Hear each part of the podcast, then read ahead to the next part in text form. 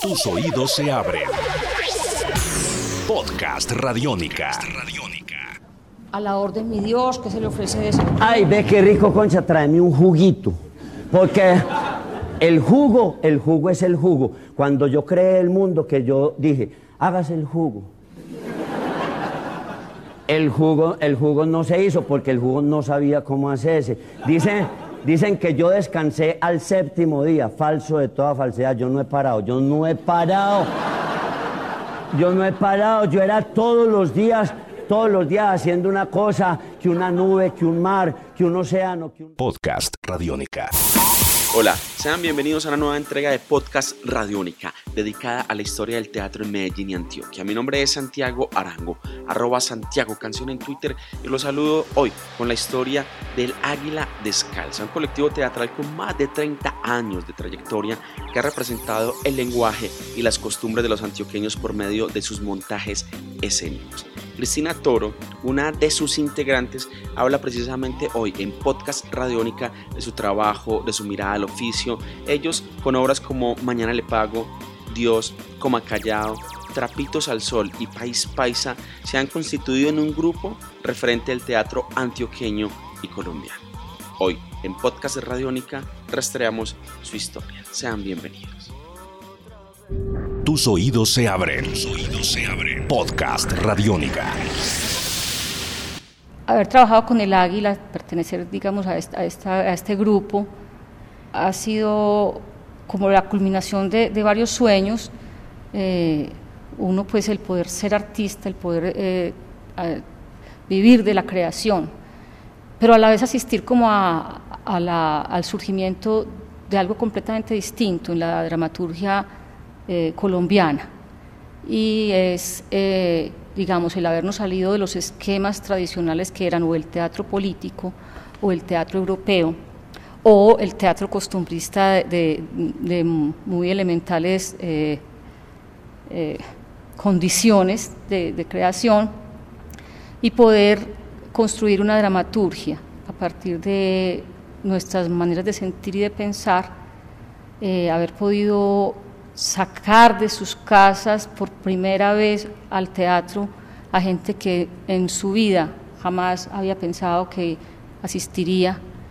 Eh, logramos mm, hacer una producción, son más de 30 obras donde nos estamos contando a nosotros mismos, donde estamos llevando al escenario eh, a nuestras mamás, a nuestras parejas, a nuestros personajes populares, hemos reivindicado eh, en el escenario las maneras de hablar, de expresarnos, hemos construido una historia que no existía, eh, a menos que, fuera como eh, con pretensiones de parecerse a otra, de, refinarse como para que no, no para borrar la esencia.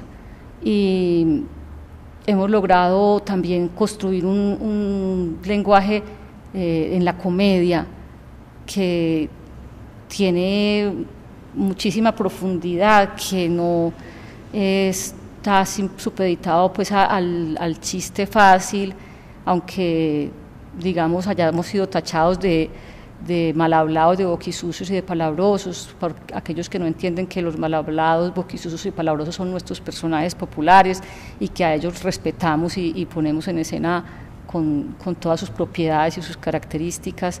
Eh, hemos logrado hablar de, de, de, todo lo que fue el proceso del, del paso del, del mundo campesino al mundo urbano e incorporado mmm, desde recicladores hasta ejecutivos jóvenes en, en lo que es la, el contexto de este tejido eh, cultural de nuestra ciudad. Entonces yo creo que eh, por eso la eh, producción del Águila Descalza pues, ha tenido la resonancia que tiene y ha logrado conmover y, atraer a mucha gente. Y es más, estimular muchas cosas, estimular el, el interés, de los jóvenes, por ejemplo. A mí me encanta ver confluir niños jóvenes y viejos y adultos muy mayores en, un mismo espectáculo y ver, por ejemplo, cómo ahora ya hay toda una, a, raíz pues de la, del registro de nuestras obras en DVD y del fenómeno YouTube, eh, hay una cantidad de gente que se apropió de nuestras obras, que, está reproduciendo los personajes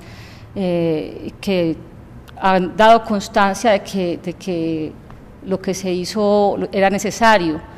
Y por eso entonces ahora nuestra idea de seguir hacia, hacia la continuación del proyecto ya desde el punto de vista de la creación de un semillero, ya en este momento tenemos una sede que fue un espacio muy importante para la cultura en la ciudad, lo que fue la, casa donde funcionó la Fundación Antioqueña de Estudios Sociales, el FAES.